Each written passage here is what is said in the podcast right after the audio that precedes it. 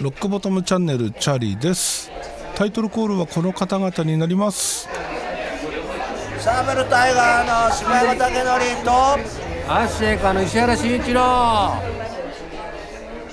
いというわけで、えー試行錯誤中のこの録音環境録音環境というかその編集音の加工ですね。録音したものをどういうふうに処理していくか。っていうのを試行錯誤中です、まあ、前回もお話ししましたがオーディオインターフェースを持つマーク・オブ・ザ・ユニコーンの M4 というものにね交換したことによって録音ソフトこれがねまず変わりました。ユニバーサルオーディオのルナっていうものを使ってたんですが M4 ではルナが動かないと。いうことでスタジオ1を使っております。でそのスタジオ1を使うことによって今までルナで使ってたプラグイン UAD2 プラグインのプラグインが使えなくなったので新しく Waves の SSL NV2 チャンネルっていうものに変えました。で要するにこの NV2 チャンネルのセッティングが出てないというところがね一番の問題点なんですけど今日は何もかけずに素で撮った音を後から加工していくというやり方をします。前回はね初めて、えーその SSL のチャンネルストリップ使ったんですけど適当にセッティングして、えーかました割にはまあ比較的ちゃんとしてたなと。パッとやった割にはなかなか普通じゃんっていうねところで自己満足してたんですけどやっぱりもうちょっとねセッティングは詰めないといけないなというところで今日は素で取って、えー後からこうもうちょっと加工をちゃんとしてみようかなということをねトライします。前回のものと聞き比べてもらうともしかしたら違いは出るかもしれないですね。そして今このね録音編集で使い始めたスタジオ1これがですねアップデートがありました。バージョン5.5でこのアップデート内容なんですけども一応オフィシャルサイトにいろいろ書いてあります。今回のアップデート内容いわゆるそのプロジェクトページっていうねマスタリング絡みのところで、え大きな変更があったと。で僕は基本的にこのポッドキャストで使ってるのでマスタリングってしないんですよね。でマスタリングって何だっていうところになるんですけどマスタリングとは僕のイメージではレコーディングが終わりましたトラックダウンが終わりました、えーアルバムのね曲がそれで仕上がりました。でその最後マスタリングスタジオっていうところがあってですねそこに持っていくと。そうするとマスタリングエンジニアという方がいてですねアルバムを通して一つのその作品として、えーより聴きやすくトータル感を出すというかねそういう作業をするもんだって思ってたんですよ。思ってたというかそういう認識だったんですよ。なんですが最近のマスタリングっていうこのなんていうかな一般的に言われてるマスタリングほぼトラックダウンなんですよね、まあ、トラックダウンのその最終仕上げというかトラックダウンのことをマスタリングっていう総称で呼んでる的なニュアンスが感じ取れます。厳密には違うよね絶対ね。い。つからマスタリングっていうそのトラックダウンの作業を含めてマスタリングっていう言い方になったのか分かんないんですけどなんとなくねそんな感じで捉えてます。で今回のスタジオ1のアップデート5.5これに関してはスタジオ1の中のプロジェクトページっていうマスタリングに特化した機能が強化されてます。だからね、えーポッドキャストで基本使う、まあ、僕のような使い方に関してはあまりメリットはない。あまりうん。本当はね手間をかけるっていうことを惜しまなければ、えーポッドキャストだろうが何だろうがマスタリングすればいいんですよ。でマスタリングすることでもう少し良くなるとは思うんですけどそこまでのクオリティはいらないなっていうのがね、えー僕の認識です。で今回のねこのマスタリングに特化したアップデートこの中で一つだけこれは便利だなっていうのがあってそれはですねエクスポートする時のラウドネスのその目標値これをですね設定できると。でいろんなそのプリセットが用意されてます。Apple Music だったり Apple Podcast だったり Amazon Music とかね Spotify とか Netflix とかっていう風にいろいろ用意されてます。でどこに配信するのかそれによってねこのラウドネス値を設定していくことができると。これはね便利ですね。ただ一般的にこのマスタリングをしようとした場合どうだろう？例えばポッドキャストの場合でいくとですね僕の場合喋、えーってる音声トラックそれからバックグラウンドノイズそしてタイトルコールとエンディング曲、まあ、この4つのチャンネル使うんですけどこれをまずトラックダウンします。トラックダウンしたデータをですねこのプロジェクトページで読み込んでそこでさらにマスタリング作業をしていくという流れになるので一手間どころか二手間さらにもっと手間がかかります。だから多分これをやる機会はないと思うんですけどもしかして、えー今のセッティングがちゃんと決まってでもうちょっと上を目指すとなったらもしかしたらやるかもしれないですね。そうなるとマスタリング向けのプラグインがまたなんか欲しくなってくるところなんですがそこはおいおいマスタリングをやるようになったら考えたいと思います。たかがしゃべりされどしゃべりなわけでね。いかにこうなんだろう聞きやすくしたいっていうのもあるんだけど自己満足なんですよね。だぶっちゃけ多分何でもいいんですよ。はい。自己満足で楽しんでおります。というわけでなんか面白い話。ああそう。今日ね面白い事件があったんですよ。会社のやつがですね荷物を引き取りに行ったんですよね。ある会社に、えー荷物を。でその荷物の量っていうのがちょっと大きめの荷物。一つそうだな20キロから30キロぐらいの梱包。段ボールね。それが15個ぐらいかな。1 5 6個ぐらいあると思うんですけど体積にすると2トン車半分半分もいかないかな。ぐらいの大きさ量になります。でこういう荷物をね引き取りに行ったんですよ。そしたら帰ってきて なんかニコニコしながらやっちゃったみたいな。どうしたの？って見たら助手席側のミラーがね割れてるんですよ。トラックで行ったんですけど助手席側のミラーがなくなってるんですよ。鏡がなくなってるんですよ。ミラー、えー枠そのものはあるんですけど鏡がないんですよ。割れてなくなってるんですよ。どうしたのって言ったら荷物積み込みしたら疲れ切っちゃって運転しながら寝たらしく気づいたら電柱にぶつけました。ぶつけてました。いやいやいやありえないよね。あれだよ、えー片道そうだな20分ぐらいの距離ですよ。15分か20分ぐらいの距離。たったそれだけの距離です。で荷物もねさっき言ったような量なわけですよ。その程度積み込みして疲れました。30代だよまだ。ありえないよね。がたいいいんですよ。本人は体育会系だって言ってるんですよ。それなのにそれだけの量をね、えーちょっと積んだだけで疲れ切って運転しながら寝ちゃいました。もうね大人としてどうよっていうところでしょ信じらんないよね。ほんとびっくりした。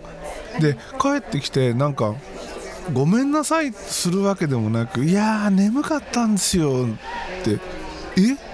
一発目がそれ？みたいな。もうね信じらんないですよ。でもね前いた会社にもっとつわものがいてプライベートで車を乗っててなんか友達を駅のロータリーに降ろしたらしいんですよ。でロータリーから出ようとしてそのなんだろう電力会社のボックスが立ってたらしくてそこにね突っ込んじゃったって言うんですよ。でえなんで？って言ったらいや眠かったんです。いやもう理解できないですよね。眠かったなら友達を降ろした時に休めよって話じゃないですか。だけど降ろしてすぐ出たけど眠くてなんかうたた寝しちゃったらそのロータリーの端っこにあったその電力会社のね箱にぶつけちゃった。もうね理解できないな。いや運転してて眠くなるの分かります。それはねあのちょっとふっと落ちることもねたまにあります。だけどそういう時ってさ特に今みたいな寒い時期だったら例えば窓を開けるとか冷たい風に当たると目も覚めるじゃないですか。何かしらこう自分なりに工夫して目を覚まそうとするじゃないですか。なのに眠かったんで寝ちゃいましたってそんなの理由にならないよね。事故を起こす理由になってないよね。でそれでごめんなさいするわけでもなくいやー眠かったんですよ。はははははみたいな。もうねびっくりしちゃって。免許を持っちゃいけない人種だよねそういう人たちってね。単独事故だからまだいいけどこれ相手がいたらさそんな理由で突っ込んできたのってふざけんなよって絶対なるじゃないですか。もし自分が事故した時にね相手がそういう理由で突っ込んできたってなったらいやいやいやいやお前免許取るな返せよって。絶対ね怒り狂うと思うんですよ。もう本当すごい。信じられない。それこそね長距離を運転してて5時間も6時間も運転してても眠くて眠くて耐えられなくてでなんかちょっとこすっちゃったとか。そういうのはねなんとなくななんとなくというか理解できます、うん、確かに。もう眠いのもう疲れるのも分かる。でも片道10分15分ぐらいの距離でね帰ってこれないって。しかもね今日すごい雪降ったわけですよ。いくらねその雪国とはいえやっぱり雪道の運転っていうのは気を張るわけですよ。でねただでさえその雪が降ってて気を張っててでしかもそいつにとっては乗り慣れないマニュアルのトラックなんですよ。ずっと乗るのを避けてた車なんですよ。でその乗り慣れない車に乗った時って眠くならないじゃないですか緊張するから。でさらに雪降ったばっかりで雪積もっててその状況下で寝ちゃうって疲れたから寝ました。いやしかも運転中に。もう理解できないですよね。もうこういう人たちとはねなるべくもう最低限の付き合いにして車特に車に絡むことに関してはなるべく近寄らないでおこうと。そういうふうに考えます。いやほんと怖いもん。本人だって悪気がなさすぎるんですよ。どう考えても自分が悪いっていうね。でもいや眠かったもん。疲れたからって。子供じゃないんだからさ。信じられないです。いろんな人がいるよね。はい。そして年始早々もう一つねあのちょっとポチったものがあります。今回その年始早々に持つ M2 っていうものをゲットしましたがその後にもう一つポチったものがあります。それは AppleWatch シリーズ 745mm です。Apple Watch に関してはシリーズ1からずっと使ってきて今シリーズ4で止まってます。シリーズ5が出た時になんかもういいやってその Apple Watch の方向性が明らかに健康方面に行っちゃったじゃないですか。僕自身そんなに健康に気を使ってるわけじゃないのでなんかもうもういいやって。とりあえず 5, 5が出てもういいや。6が出てやっぱり4で特に大きな不満はないし、まあ、6が出たけどいいや。で7が出る時にですね今年こそ買おうと。なぜかというともう56とスルーしてきてえーということで丸2年使ってきたわけですよね。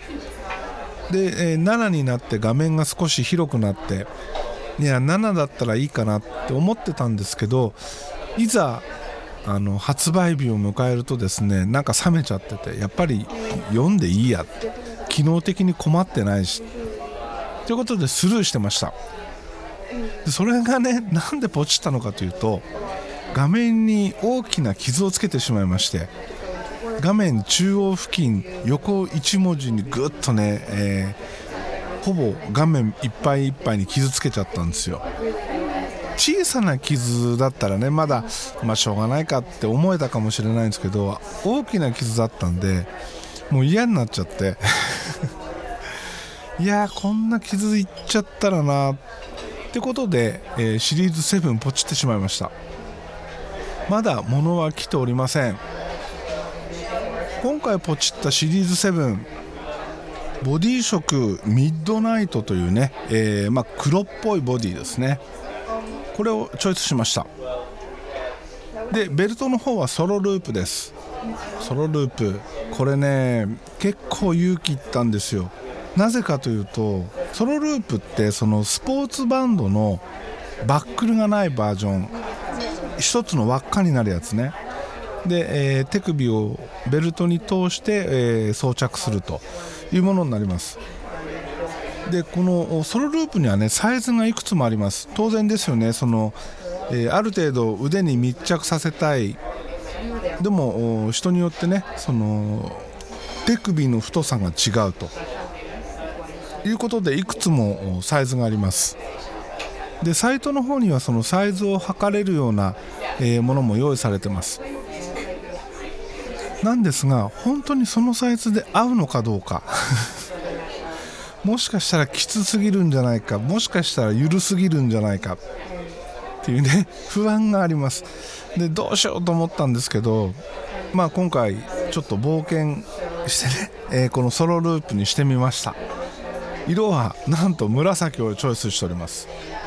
いやあのアップルウォッチのケースが黒だとどの色がいいんだろうっていろいろねウェブで見てたんですよ組み合わせを。そしたらねこの紫薄い紫なんですけどこれがね結構いい組み合わせなんじゃないかなと思えてきてこれをチョイスしてみました。一応ですね週末には届く予定なんですけどいつになるのか。ほんとね首を長くして待っております。久しぶりの新しいアップルウォッチ。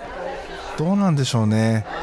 ケースが少し大きくなったのと表示エリアがさらに拡大されたということで多分パッとこう時計を見た時の見やすさだったり、えーいろいろ違うんじゃないかなって思うんですけど機能としてはね特になんか期待してる機能はありません。あくまで表示エリアが大きくなったことそしてケースの色が変わることこれのみの期待しかないんですけどまあね今回これをポチったらまた数年間これを使うんでしょうね。と思っております。で、えー前回そのシリーズ4でね画面に傷をつけたっていうこともあって今回はアップルケアにもねちゃんと入りました。